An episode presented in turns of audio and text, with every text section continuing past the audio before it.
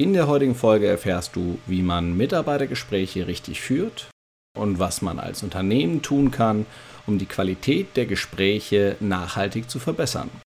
Zu Gast ist unsere Expertin für das Thema Verena Voll von Peo Cosa.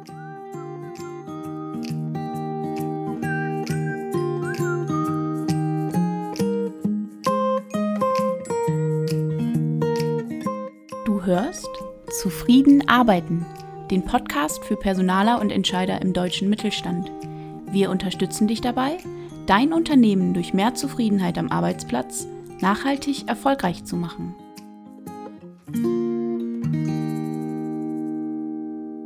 Hallo Verena, herzlich willkommen im Zufrieden Arbeiten Podcast. Ich freue mich, dass du heute hier bist. Ja, und ich freue mich hier zu sein. Vielen Dank für die Einladung. Du bist Trainerin, Autorin und Hochschuldozentin im Bereich Führung und Kommunikation. Berätst zu diesen Themen mit deiner Unternehmung Piocosa die unterschiedlichsten Organisationen und stehst uns heute als Expertin für das Thema Mitarbeitergespräche zur Verfügung. Wie kommt es, dass du gerade dieses Thema zu deiner Herzensangelegenheit gemacht hast? Ja, ich war rund 15 Jahre fest angestellt und habe dabei sehr viele Gespräche geführt mit meinen jeweiligen Chefs und ähm, später auch mit meinen eigenen Mitarbeitern. Und ich kann sagen, dass ich immer von den Gesprächen profitiert habe. In der Personalentwicklung, da war ich dann später verantwortlich für die Einführung und auch die Weiterentwicklung der Mitarbeiterjahresgespräche. Als ich mich selbstständig gemacht habe, ähm, war eines meiner ersten Projekte, ein Unternehmen bei der Einführung von Mitarbeitergesprächen zu unterstützen und insbesondere da auch die Teamleiter zu schulen. Im Laufe der Jahre gab es dann immer mehr Nachfrage danach äh, und so hat sich tatsächlich als eines meiner Kernthemen entwickelt. Hierbei ist auch für mich oder auch für meine Kunden extrem hilfreich, dass ich Mitarbeitergespräche so aus drei Perspektiven kenne. Einmal als Mitarbeiter, als Führungskraft und auch als Personalentwickler. In vielen Organisationen sind Mitarbeitergespräche ja eher das ungeliebte Kind. Sowohl Führungskräfte als auch Mitarbeiter sehen das ja häufig äh, kritisch. Ähm, das ist eher so ein, das muss äh, durchgeführt werden, das ist eher so eine unangenehme Pflichtaufgabe. Was steckt aus deiner Sicht hinter dieser negativen Einstellung zu diesem Thema? Ja, sowohl beruflich als auch von Freunden und Bekannten höre ich eigentlich immer nur, warum beschäftigst du dich mit dem Thema? Das mag doch keiner. Ähm, und ich höre wirklich viel, viel Negatives. Viele halten die Gespräche für künstlich. Ähm, überflüssig. Wo kommt das her? Einige sagen, die langen Fragebögen nerven und immer wieder die gleichen Fragen jedes Jahr. Dann höre ich auch immer wieder Argumente, vor allem von den Führungskräften. Ähm, wir sprechen doch sowieso ständig, wofür noch ein extra Gespräch? Mitarbeiter dagegen, die sagen oft, das bringt nichts. Ich habe schon so viele Verbesserungsvorschläge gemacht und jedes Jahr das gleiche und eigentlich ändert sich sowieso nichts. Von Führungskräften höre ich dagegen ähm, oft Bedenken, dass sie nicht wissen, wie sie damit umgehen sollen, wenn sie Erwartungen der Mitarbeiter nicht erfüllen können. Oder wenn sie zum Beispiel, was ja auch häufig vorkommt, keine Gehaltserhöhung geben können. Was sind das für Erwartungen, die die Mitarbeitenden dann an die Führungskräfte haben oder an das Gespräch haben? Ja, ganz unterschiedlich. Also ich höre auch von Führungskräften, die auch sagen, ja, durch das Gespräch werden erstmal Erwartungen geweckt, die davor gar nicht da waren. Äh, wobei ich das nicht ganz glaube. Ich glaube, da kommen die einfach nur ans Licht. Tatsächlich, die Erwartungen sind vorher da und jetzt werden sie auch ausgesprochen und das überrumpelt manche Führungskraft. Und was das für Erwartungen sind, ist ganz unterschiedlich. Ich möchte Gleitzeit haben, ich möchte andere Aufgaben übernehmen, Themen, die auch manchmal dann die Führungskraft im Moment überrumpeln und wo man dann auch nicht genau weiß, wie gehe ich jetzt damit um. Gibt es darüber hinaus weitere Punkte, die zu dieser negativen Einstellung gegenüber den Mitarbeitergesprächen führen? Ja, es gibt bestimmt ganz vieles noch, aber was mir auch spontan noch einfällt, ist dass wir ja auch alle im Tagesgeschäft so stark eingebunden sind. Und wenn dann das Jahresgespräch ansteht, mittendrin, wenn man gerade viel zu tun hat, sowohl für Mitarbeiter als auch für Führungskraft, dann ist das eher ein störender Faktor und nichts, worauf man sich freut. Und wenn es dann auch noch heißt, ich muss mich vorbereiten, dann, ja, dann hat am Ende tatsächlich, kann es passieren, dass keiner darauf Lust hat. Und so verlaufen auch die Gespräche. Lustlos, schnell, abgehakt. Das heißt, so wie ich dann reingehe, so gehe ich auch wieder raus und am Ende bleibt wieder ein negatives Bild. wenn man das so hört, könnte man ja meinen, macht gar keinen Sinn, Gespräche zu führen, aber es gibt doch auch, ähm, und das höre ich auch von Unternehmen, oft von Mitarbeiterseite, die die Gespräche auch einfordern und die sich auch darauf freuen. Und viele Gespräche werden auch gut geführt. Und deswegen ist es ja auch mein Herzensthema und viele haben das auch so erkannt, weil es ist ein wirklich gutes Tool, das man nutzen kann, äh, um strukturiert Feedback zu geben, Wertschätzung zu zeigen, einfach auch mal zu plaudern, über den Tellerrand zu schauen, sich füreinander Zeit zu nehmen, ja, Zusammenarbeit zu verbessern und auch das Thema Weiterentwicklung gezielt zu planen, weil das geht sonst eher unter, wenn man sich dafür gar keine Zeit nimmt. Was macht aus deiner Sicht dann ein gutes Mitarbeitergespräch aus? Was unterscheidet das von einem, von einem schlechten und wo sind da die, die Fallstricke, bei denen viele Unternehmen an ihre Grenzen kommen, was die Mitarbeitergespräche angeht? Ja, ich kann ja auch einfach mal von mir selber ausgehen, aus, aus meiner Sicht als Mitarbeiter. Und ich habe wirklich viele sehr gute Gespräche geführt. Das war immer, wenn es ein Dialog war. Es ging mir, mir persönlich, aber da ist natürlich auch jeder anders, auch wirklich darum, mal die Dinge loszuwerden, wofür man sonst keine Zeit hat. Und meine Vorgesetzten haben auch wirklich das Gespräch immer sehr lange und intensiv mit mir geführt. Und ich habe das auch genossen. Was ich dann aber auch in den Seminaren oft von, von den Führungskräften höre, die auch selber mit ihren Chefs dann auch wieder unzufrieden sind, wenn die Gespräche geführt werden, was sie sagen, was sie sich wünschen würden, dass es auch das wirklich sich intensiv Zeit genommen wird, dass sie auch ein konstruktives Feedback bekommen. Das ist interessant, die meisten wollen auch gar nicht nur Lob hören, weil sie dann das Gefühl haben, man wird gar nicht richtig wahrgenommen, sondern sie möchten auch konstruktiv sehen, aha, ich werde gesehen und ich habe auch die Möglichkeit, mich hier zu verbessern. Also Verbesserungspotenziale anzuzeigen, ist genauso wichtig wie Anerkennung und Lob zu zeigen. Das heißt, es geht um eine gesunde Mischung aus positiven Aspekten, negativen Aspekten, eine konstruktive Gestaltung. Welche Themen sollten aus deiner Sicht auf jeden Fall in einem Mitarbeitergespräch behandelt werden? An welchen Stellen sollte man ansetzen? Ja, also tatsächlich, ich finde es auch klassisch ganz gut vorzugehen, dass man gemeinsam mal so einen Rückblick hat ich finde es auch wichtig zu fragen, was waren denn deine Highlights im vergangenen Jahr, was lief gut, was lief schlecht, sich gegenseitig Feedback geben, ist natürlich ein ganz wichtiges Element, was nicht fehlen sollte. Es gibt aber auch Punkte, die ich besprechen kann, ähm, Verbesserung der Zusammenarbeit, einmal zwischen dem Chef und dem Mitarbeiter, aber auch im Team oder zwischen Teams. Was äh, auch ein guter, eine gute Möglichkeit im Jahresgespräch ist, äh, ist, über die Aufgaben und Verantwortlichkeiten zu sprechen. Auch zu sagen, äh, vielleicht welche Entscheidungsspielräume kann ich noch geben. Heute gehen wir viel mehr dahin, den Mitarbeitern viel mehr Entscheidungsspielräume auch zu geben. Es geht ja alles so ein bisschen agiler werden, schneller werden, flexibler werden und dass man da so den Rahmen festmacht. Dann auch bespricht, wie viele Abstimmungsgespräche sind gewünscht, sind geplant, und das, was ich vorhin auch schon gesagt habe, natürlich über Weiterentwicklung reden, wie soll es weitergehen, Weiterbildung. Und ich finde auch, äh, den Freiraum zu lassen, den Mitarbeiter zu fragen, was ihm gerade noch so auf der Seele liegt. Was, was ist ihm wichtig? Über den Tellerrand schauen. Auch sozial.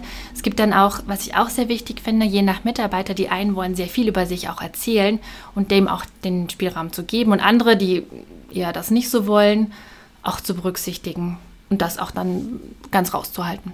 Mhm. Das heißt, es gibt die Möglichkeit, zwischenzeitlich mal vom Leitfaden, wenn es einen Leitfaden gibt, äh, abzuweichen, um einem erzählwütigeren äh, Mitarbeiter oder einer erzählwütigeren Mitarbeiterin auch die Chance zu geben, da. Teil des Gesprächs zu werden. Ja, unbedingt. Also ich würde auf jeden Fall auch sagen, der Leitfaden ist ein Leitfaden und äh, auch es gibt auch Fragen, die für den einen Mitarbeiter relevanter sind und für den anderen weniger. Zum Beispiel auch das Thema Weiterbildung kann sein, dass es für den einen dieses Jahr gar nicht so dran ist. Warum mich daran so festmachen? Feedback ist für alle interessant. Äh, und wenn sich dann Themen ergeben, die darüber hinausgehen und ich auch den Puffer eingeplant habe, das ist nämlich auch ein wichtiger Aspekt, auf jeden Fall darauf eingehen. Weil das ist ja auch das, was dann hinterher auch Spaß macht. Mhm wenn du sagst, den Puffer eingeplant hast, beziehst du dich auf den zeitlichen Puffer? Wie sind die Bedingungen für ein, ein gutes Gespräch? Wie lang sollte so ein Gespräch sein? Ähm, sollte das in einem abgeschlossenen Raum stattfinden oder was sind da deine Empfehlungen? Ja, also Viele Unternehmen haben so ungefähr eine Stunde angeplant. Das ist so das, was üblich ist. Ähm, ich, meine Empfehlung ist auf jeden Fall nicht zu viele Gespräche an einem Tag zu führen. Ich kann mir durchaus vorstellen, auch so ein Gespräch mal zwei Stunden lang zu führen.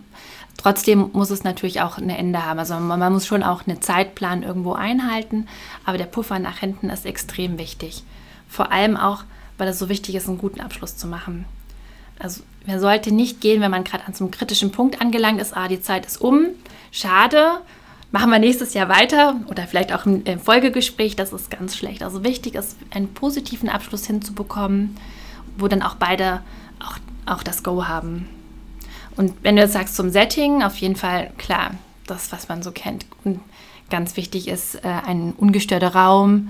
Ich finde es auch schön, sich Kaffee anzubieten, sich ein bisschen, ja, das gemütlich auch zu machen. Trotzdem ist es natürlich eine vorgesetzten Mitarbeiter, also man darf das auch nicht zu locker machen. Ich wurde auch schon gefragt, macht es Sinn vielleicht auch im Restaurant, dann ist es doch noch lockerer.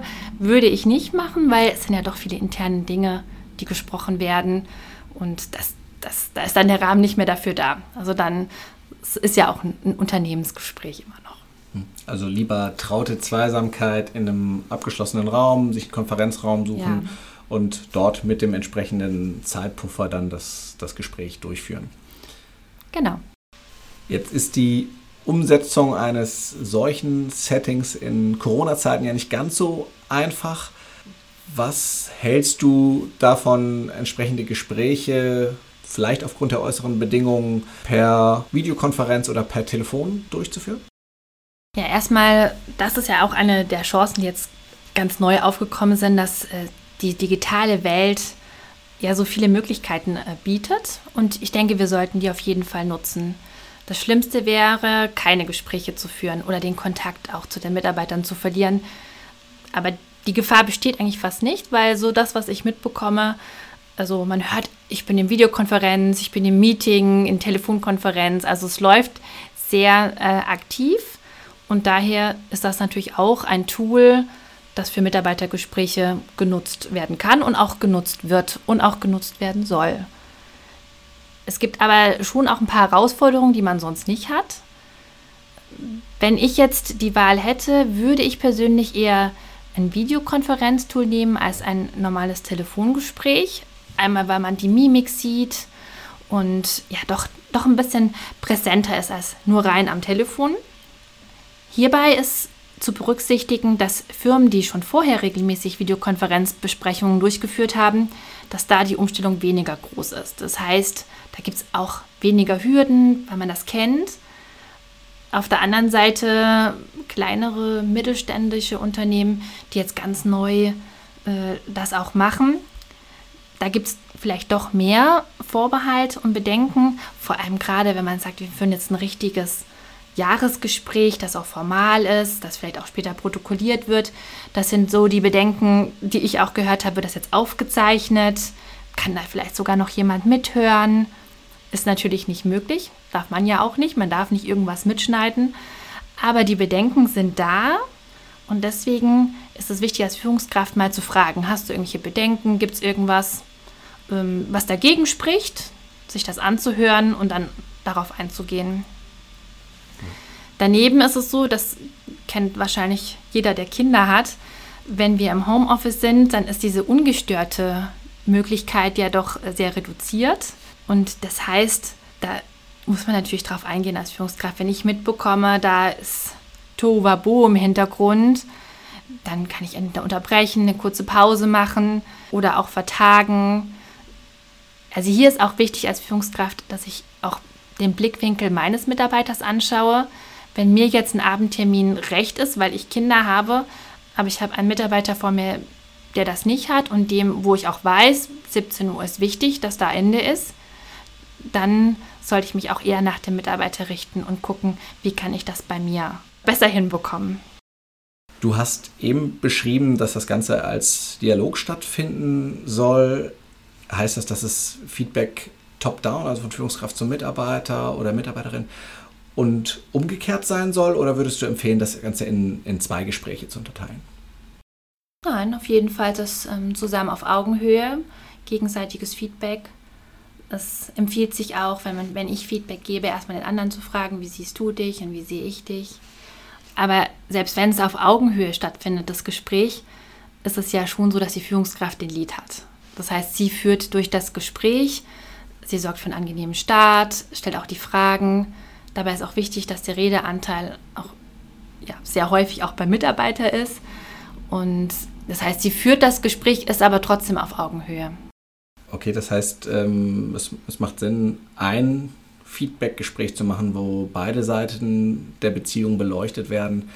Wie viele Gespräche würdest du empfehlen? Was, was macht Sinn? Sind es eher drei oder vier im Jahr oder mhm. eins im Monat oder das übliche Jahresgespräch, was, was ja in vielen Unternehmen einfach vorgeschrieben ist für die Führungskräfte? Ja, also das Jahresgespräch allein reicht auf jeden Fall nicht aus. Feedback sollte ich natürlich auch dann immer geben, wenn die Situation da ist. Also nach einem Projekt oder wie auch immer führe ich ja auch einzelne Feedbackgespräche, die müssen dann auch nicht so formalisiert sein. Ähm, also ergänzend zum Jahresgespräch ist es sehr wichtig, dass ich weitere Gespräche führe, wo ich auch die Punkte wieder aufgreife, die wir im Jahresgespräch gesprochen haben. Weil sonst ist es meistens doch so, dass die Dinge, die wir sprechen, und dann kommt ein Jahr später wieder raus und es ist gar nicht so viel passiert. Und dann ist das passiert, was am Anfang gesagt wurde, warum die Mitarbeiter so frustriert von den Gesprächen sind. Es passiert nichts. Das heißt, Folgetermine sind wichtig, aber es gibt keine, also aus meiner Sicht kann man nicht sagen, es gibt eine Standardfrequenz, die sinnvoll ist, sondern man muss aufs Unternehmen schauen, was auch die Anforderungen sind, auch auf den Mitarbeiter. Ich kann mir gut vorstellen, dass in manchen Abteilungen es nicht so erforderlich ist, dass man sich wöchentlich oder monatlich abstimmt. Das heißt, es kommt auf das Unternehmen an, es kommt auf die Abteilung an, es kommt ähm, auch darauf an, wie die Unternehmensstruktur ist. Mittlerweile werden ja immer mehr agile Teams gebildet. Das ist nochmal ein ganz anderes Vorgehen. Hier ist der regelmäßige Austausch viel wichtiger. Ähm, hier gibt es auch nochmal ein ganz anderes Feedback-System als in traditionellen, konservativen Unternehmen, wo man noch sehr hierarchisch führt. Also da, darauf muss man einfach achten und entsprechend so planen, bedarfsgerecht. Mhm. Das heißt, es müsste an irgendeiner Stelle aber auch eine Abstimmung stattfinden zwischen der Führungskraft und den Mitarbeitenden, wie viele Gespräche Sinn machen oder wie viele Gespräche gewünscht sind. Würdest du sagen, das ist eine sinnvollere Herangehensweise, als als Unternehmen zu sagen, das ist jetzt ein Jahresgespräch, das wird geführt und das muss reichen? Ich bin ja immer noch auch ein Fan von Jahresgesprächen, daher sage ich, das Jahresgespräch sollte schon bleiben, aber die anderen das ergänzen. Mhm. Und die anderen Gespräche sind dann auch äh, Leitfaden orientiert oder würdest du sagen, das gilt für das Jahresgespräch und die anderen Gespräche sind Abstimmungsgespräche unter dem Jahr, die natürlich auch nach den oder im eben beschriebenen Setting stattfinden sollten, aber eben etwas freier in der, in der Ausführung? Ja, so, so könnte ich mir das vorstellen. Also, dass auch Punkte, die im Jahresgespräch gesprochen wurden, dass ich die mir selber als Führungskraft rausnehme und die auch wieder ähm, dann anbringe in den nächsten Abstimmungsgesprächen. Dass man auch sieht, ah, schau mal, das haben wir besprochen, das haben wir jetzt eingeleitet und dass man auch so sichtbar erkennt, guck mal, es hat auch was gebracht. Also ein bis zwei so ein bisschen leitfadengestützte Gespräche reichen. Beim anderen ist der Austausch und das, was gerade ansteht, wichtiger. Jetzt haben wir schon mehrfach das Thema Leitfaden nebenbei mit einfließen lassen. Wie sieht ein gut gestalteter Leitfaden aus? Wie kann man einen Leitfaden aufsetzen, der nicht dazu führt, dass das Gespräch in vollkommen starren Grenzen stattfindet, was gesagt werden darf und was nicht gesagt werden darf? Ja, das ist tatsächlich gar nicht so einfach und ich werde auch wirklich oft gefragt, kann man es nicht doch weglassen, den Leitfaden? Aber es ist schon hilfreich, um einen Rahmen zu bieten, weil wenn ich aus Unternehmenssicht sehe, ist halt auch nicht jede Führungskraft gleich und ich möchte doch so einen, so einen kleinen Standard reinbekommen und auch eine Einheitlichkeit gewährleisten. Mhm. Also was auf jeden Fall äh, bei den Leitfäden sehr wichtig ist, dass sie deutlich kürzer sind als das, was man früher kennt. Also ich kenne tatsächlich noch so zwölf Seiter, wo man gar nicht anders kann, als die abzuarbeiten, sondern wirklich lieber Stichpunkte, dass auch Dinge nicht verloren gehen, aber deutlich kürzer als vorher. Ähm, und sich ein bisschen davon lösen, dass der Leitfaden für alle Mitarbeiter den gleichen Nutzen bringt. Das heißt, ich als Führungskraft kann schon sagen, okay, den Punkt besprechen wir auch, weil er dazugehört, aber deutlich kürzer und geht dann auf die Punkte ein, die jetzt in dieser Situation und für den Mitarbeiter relevanter sind. Die Herausforderung von der Personalabteilung ist, einen Leitfaden bereitzustellen, der für verschiedene Abteilungen, für verschiedene Mitarbeiter und für verschiedene Bereiche gültig ist. Und deswegen ist er manchmal etwas umfangreicher, als sich der ein oder andere das wünschen würde, hat aber dann auch wieder seinen Sinn. Wie kann denn ein Leitfaden so gestaltet sein, dass ein guter Austausch möglich ist? Oder was sind Punkte, die einen guten Austausch verhindern? Ja, es ist auf jeden Fall wichtig, dass man sich keinen Standardbogen aus dem Internet zieht, ohne den irgendwie anzupassen. Es ist gut, wenn man sich Inspirationen holt, schaut, welche Fragen werden vielleicht wo gestellt und sich dann zu überlegen, was passt wirklich zu uns und zu unserem Thema. Was wollen wir denn auch mit unseren Gesprächen erreichen? Soll Feedback im Vordergrund stehen und das dann so aufzubauen? Wovon viele Unternehmen weggehen und das finde ich auch sehr gut, dass man weg von diesem klassischen Bewertungssystem nach Schulnoten geht. Es ist schon wichtig, im Feedback über bestimmte Kriterien das zu konkretisieren, zum Beispiel Kommunikationskompetenz, Kundenorientierung. Aber diese Noten von 1 bis 6, die verhindern auch tatsächlich, dass man das Gespräch auf Augenhöhe führt. Der andere ist dann leicht so in so eine Schülerrolle rein und der Chef in die Lehrerrolle und machen eigentlich beide Seiten nicht so gerne. Weder der Chef noch der Mitarbeiter mag das, wenn man so eine Schulnote gibt. Und deswegen gehen auch sehr viele davon weg und ich denke, das ist ganz gut so. Die Herausforderung ist, die Leitfäden nicht zu langatmig zu gestalten, aber doch die wichtigsten Aspekte zu berücksichtigen. Wichtig ist, dass Dialog fördernde Fragen gestellt werden, offene Fragen, Kernpunkte, die für die meisten relevant sind. Was hältst du von, von Protokollen? Findest du, die sollten der Personalentwicklung dann zur Verfügung gestellt werden? Oder findest du, dass es eher ein privates Gespräch bleiben sollte zwischen Führungskraft und Mitarbeitern? Ja, es gibt für beides Vor- und Nachteile. Ne, das eine ist, manche Mitarbeiter wünschen sich das sogar, dass das, was wir gesagt haben, auch mal nach oben weitergeleitet wird. Ich persönlich glaube, wenn man das Ziel des Gesprächs ist, Beziehungen aufzubauen, Dinge zu verbessern, halte ich es für besser, wenn die, das Protokoll bei den beiden auch bleibt. Aber muss man abwägen, muss auch das Unternehmen tatsächlich für sich entscheiden. Ich kann da keine Empfehlung generalisiert treffen. Ich kann nur aus meiner persönlichen Sicht sagen, sowohl als Führungskraft als auch Mitarbeiter finde ich es angenehmer, wenn das Protokoll bei uns bleibt und ich nicht das Gefühl habe, irgendjemand Dritten, Dritter liest das dann so mit.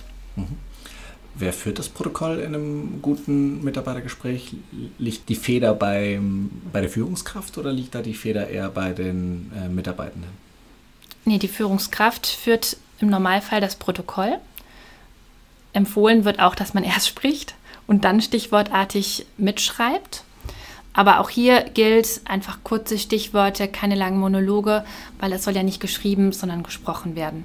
Trotzdem die wichtigsten Dinge, auch die, die man verändern möchte oder wenn eine Weiterbildungsmaßnahme geplant ist, da sollte draufgeschrieben werden, was, wann und wie sind die nächsten Schritte. Oder wenn eine Zusammenarbeit verbessert werden soll und man weiß jetzt auch schon, was getan werden soll, das sollte auf jeden Fall im Protokoll drinstehen, dass es auch nicht in Vergessenheit gerät. Weil dafür ist das Protokoll auch wieder gut. Das, das Protokoll sollte dann im Anschluss an den Mitarbeitenden übersendet werden oder wie findet die Abstimmung statt, ob das, was im Protokoll steht, auch tatsächlich den Inhalten ja. des Gesprächs entspricht? Das würde ich auf jeden Fall empfehlen. Ne? Das heißt, weil es kann natürlich immer sein, dass ich auch so eine Formulierung reinschreibe, die dem Mitarbeiter gar nicht so gut gefällt. Und vor allem, wenn dann doch das System so ist, dass es irgendwo woanders noch einlesbar ist, dann ist es umso wichtiger, dass der Mitarbeiter nochmal schaut, ah, so habe ich das nicht gemeint oder das liest sich jetzt ein bisschen schwierig oder du hast das und das vergessen, weil das kommt natürlich vor, dass ich nicht alles als Führungskraft aufschreiben kann oder mir auch mal was durchgeht, was dem Mitarbeiter aber gerade besonders wichtig war. Daher ist es extrem wichtig, dass er nochmal drüber schaut und erst dann wird das äh, quasi für beide Seiten ähm, gespeichert oder geht eben auch an die nächste Stelle, wie das auch vereinbart ist. Heißt natürlich, dass da noch ein zusätzlicher Zeitaufwand auch im Nachgang an das Gespräch, also das Gespräch ist im Prinzip nicht mit, man geht auseinander, beendet, sondern es gibt noch einen Folgeprozess sozusagen. Genau, weil wenn das Gespräch äh, dann beendet ist, dann ist die Wahrscheinlichkeit, dass das Gespräch ähm, auch keine wirkliche Wirkung hat, sehr groß. Das heißt, es ist schon sinnvoll, das immer wieder mal rauszuholen und vor allem sich vielleicht sogar auch Termine zu setzen. Wenn ich jetzt sage, ich möchte bis Juni soll ein, ähm, eine Weiterbildungsmaßnahme stattgefunden haben, dann setze ich mir das auch in den Kalender und prüfe nochmal, hat es dann auch stattgefunden oder andere Dinge, die wir vereinbart haben. Also man kann auch schon während des Gesprächs oder danach schon ein paar Termine einfach festsetzen, die nochmal relevant sind. Wenn wir uns jetzt anschauen, wie groß der Aufwand für ein gut geführtes Gespräch ist, mit Vorbereitung, zeitlicher Aufwand für das Gespräch selbst und Nachbereitung, wie viele Mitarbeitergespräche kann eine Führungskraft überhaupt führen? Also die Frage, die dahinter steckt, ist dann im Prinzip, wie groß kann die Führungsspanne sein, um dem Thema Mitarbeitergesprächen oder guten Mitarbeitergesprächen auch gerecht zu werden? Ja, und das ist ähm, auch wirklich ein, ein, harter Punkt für viele Führungskräfte. Und ich höre immer wieder, vor allem in der Produktion, dass man 20, 30 Leute unter sich hat. Und das ist natürlich extrem schwierig, so einen Anspruch und dann auch Folgetermine und dann das Ganze vorzubereiten und dann vielleicht noch zwei Stunden. Das ist tatsächlich fast nicht umsetzbar und auch verständlich. Ähm, es liegt auch immer ein bisschen daran, wie viel Zeit ich für das Thema Führung habe. In großen Unternehmen ist eine Führungskraft ganz häufig, hat ganz viel Freiraum nur für Führen. Und je kleiner das Unternehmen, umso mehr habe ich als Führungskraft noch viele Fachaufgaben und führe nebenbei. Das heißt, das ist äh, zu berücksichtigen, wenn man überhaupt eine Zahl festlegen möchte. Würdest du in dem Zusammenhang sagen, dass Mitarbeitergespräche in großen Unternehmen, wo die, wo die Führungskräfte unter Umständen mehr Zeit haben für Führungsaufgaben, auch besser sind oder würdest du da keinen Zusammenhang sehen? Hm, ich glaube, es liegt an der Führungskraft selber, ob diejenige Spaß hat oder nicht. Und ich glaube, es liegt sehr viel an der Einstellung. Also so pauschal auf gar keinen Fall zu sehen, gerade in großen Unternehmen, wo es eigentlich eher so ein Standardprogramm ist, ist es auch diese, was du sagtest, mit dieser ungeliebten Pflichtübung. Also würde ich so nicht sagen. Mhm. Das, das heißt, es ist die Führungskraft, die man davon überzeugen muss, sich Zeit zu nehmen für das Gespräch, es gut vorzubereiten, sich auch mit Gesprächsführung zu beschäftigen? Also wenn ich als Unternehmen sage, ich möchte, dass alle meine Führungskräfte Mitarbeitergespräch führen, dann muss ich denen auch die Zeit dafür zur Verfügung stellen und natürlich auch von ein paar anderen Aufgaben befreien. Und ansonsten ist das nicht möglich. Wir haben das äh, in einem Unternehmen auch so gelöst, dass tatsächlich für die Produktion, wo wir Führungskräfte hatten, die 20, 30 Leute unter sich hatten, äh, die haben entweder das an ähm, ihre Stellvertreter noch mit abgegeben und geteilt oder sie haben auch einen anderen Leitfaden bekommen, der stark verkürzt war, wo es auch darum ging, dass wir schon ein paar Dinge besprechen, aber der Fokus war auch ein anderer. Das heißt, es kann nicht der gleiche Leitfaden sein für einen Produktionsmitarbeitenden wie für eine Führungskraft in den oberen Hierarchieebenen. Das ist besser, wenn man für verschiedene Abteilungen unterschiedliche Leitfäden hat. Der Nachteil davon ist wieder, wenn das Unternehmen das so entscheidet, dass sich der ein oder andere vielleicht benachteiligt fühlt. Ach, bei denen ist das Thema Weiterbildung viel größer, bei uns viel weniger. Das heißt, selbst das muss auch im Unternehmen für sich gucken, wo passt das bei uns, kommt das bei uns gut an oder ist das eher, dass wir dann anderes, was anderes aufbauen. Das heißt, irgendwo auch eine gewisse Einheitlichkeit. Wir haben das damals in diesem Unternehmen so gehandhabt, dass die Produktion das ausdrücklich gewünscht hat. Dass es denen wichtig war, dass sie einen straffen auch zu den auf sie zugeschnittenen Leitfaden hatten im Vergleich jetzt zu den kaufmännischen Berufen. Aber das kann man nicht pauschalisieren. Es gab ein anderes Unternehmen, die das exakt nicht gemacht haben, um da keine Benachteiligung zu schaffen. Und da war es dem Betriebsrat extrem wichtig, dass alle Bögen genau gleich sind. Und der Betriebsrat spielt ja sowieso auch eine sehr große Rolle beim Thema Mitarbeitergespräche. Mhm. Welche Rolle spielt er? Also erstmal ist es mitbestimmungspflichtig. Das heißt, ich kann, wenn ich einen Betriebsrat habe, nicht einfach sagen, wir führen jetzt Mitarbeitergespräche ein, weil alles, was so eine gewisse Beurteilung dabei hat, muss durch den Betriebsrat durchgehen und ist auch sinnvoll. Also es ist ähm, daher sehr gut, wenn man von Anfang an, wenn ich das plane, den Betriebsrat mit einzubeziehen, auf meine Seite zu holen, außerdem auch den Input vom Betriebsrat auch mit zu nutzen. Das ist sehr, sehr hilfreich und wenn der Betriebsrat den Leitfaden gut findet und das auch so vermittelt, dann äh, finden auch die, die Mitarbeiter das oft auch besser. Okay, du hast gerade davon gesprochen, den Betriebsrat einzubinden bei der Entwicklung der Leitfäden.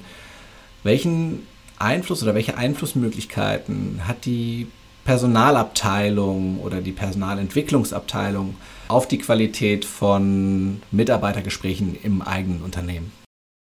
Die Aufgabe der Personalentwicklung ist es ja zum einen erstmal die Leitfäden so zu gestalten, dass sie praktikabel sind und umsetzbar sind. Dann der nächste Schritt ist auch, dass sie die Mitarbeiter und Führungskräfte an Bord holen, darüber informieren und auch gute Gründe zu zeigen, warum es sinnvoll ist, das Gespräch zu führen. Gerade jetzt im Moment sind viele Personalabteilungen dabei, das Thema wieder neu zu beleben auf eine andere Art und Weise. Man geht weg von diesen starren, alten Jahresgesprächen hin zu ein bisschen moderner, kurze Leitfäden, vielleicht auch mehrere Gespräche hintereinander.